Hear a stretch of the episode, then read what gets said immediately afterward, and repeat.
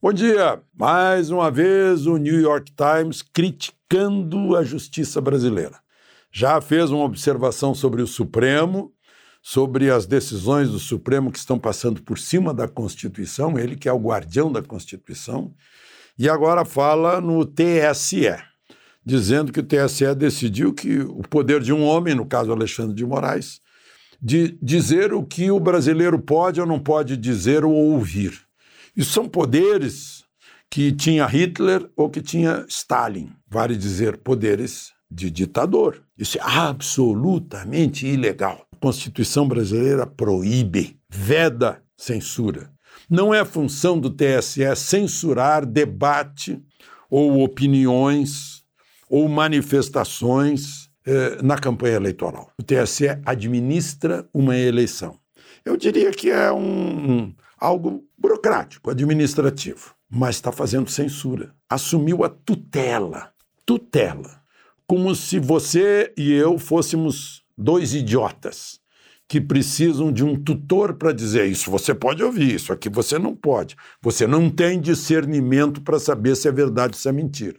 O que você acha de alguém que acha que você pode ser idiota? Não? É um arrogante, um idiota também, não é?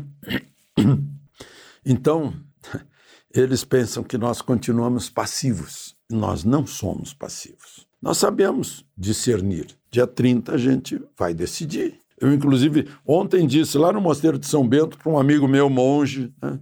eu disse para Dom Mauro: Dom Mauro, eh, eu não estou contra a oração, mas tem gente que diz que está de joelho orando. Disse, Deus já fez a sua parte. Agora é você que decide o futuro do seu país. Deus já nos deu esse país maravilhoso, é uma terra prometida. Agora você vai decidir. É, e, e se você não, não quer decidir você próprio, você ainda trata de convencer outros, pensando no futuro de seus filhos, seus netos, seus bisnetos, seu próprio futuro, não é? Bom, e não poderia deixar de falar no, no, caso Roberto Jefferson. Ele foi um herói, foi ele que revelou, em sacrifício próprio, porque ele estava envolvido, aquele mensalão que começou lá nos Correios. Botou a boca no mundo, no governo Lula. Depois veio o Petrolão. Aí a justiça descobriu o maior esquema de corrupção do planeta Terra. Né? Foi Roberto Jefferson que começou. E agora ele está preso por crime de opinião, crime de, de, de, de expressão, que, que, não existe isso. A Constituição veda. E é num, num, num inquérito que também não existe. É um inquérito que não teve Ministério Público, que se baseou num regimento interno, num artigo do regimento interno derrogado pela Constituição.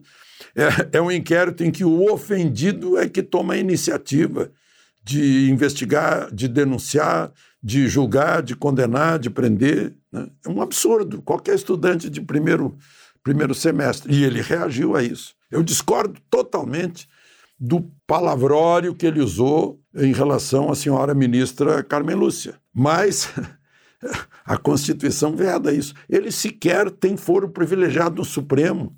Não é o Supremo que pode prender ou deixar de prender Roberto Jefferson, sim um juiz de primeira instância. Qualquer estudante de direito sabe disso. Quando é que vai parar isso? Eu respondo. Dia 1 de fevereiro, assume o novo Senado, que vai imediatamente tratar desse caso.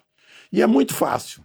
Um juiz de direito de décadas de experiência me dizia: ora, é óbvio, nenhum juiz pode votar contra ou a favor um assunto em que ele tem interesse. Se os juízes do Supremo tiveram, foram ofendidos e votaram nesse inquérito, isso é óbvio que está ilegal, né? Simples. Só que passivamente nós estamos acompanhando isso, assim como as demais eh, forças da nação, OAB, mídia e, infelizmente, o Senado Federal, que tem como presidente Rodrigo Pacheco, um nome que deve ficar para a história, como um dos responsáveis pela atual crise institucional, que poderia ter cortado o mal pela raiz. De Brasília, Alexandre Garcia.